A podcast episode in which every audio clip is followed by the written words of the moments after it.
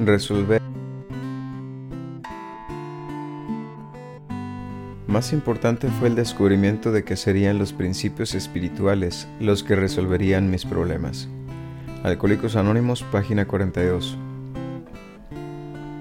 Por medio del proceso de recuperación descrito en el libro grande, he llegado a darme cuenta de que las mismas instrucciones que dan resultado para mi alcoholismo lo dan también para muchas otras cosas. Cada vez que me enojo o me siento frustrado, considero el asunto como una manifestación de mi problema principal, el alcoholismo. Mientras camino con mis pasos, mi dificultad está resuelta generalmente mucho antes de haber llegado a la doceava sugerencia. Y aquellas dificultades que persisten son remediadas cuando me esfuerzo por llevar el mensaje a alguien.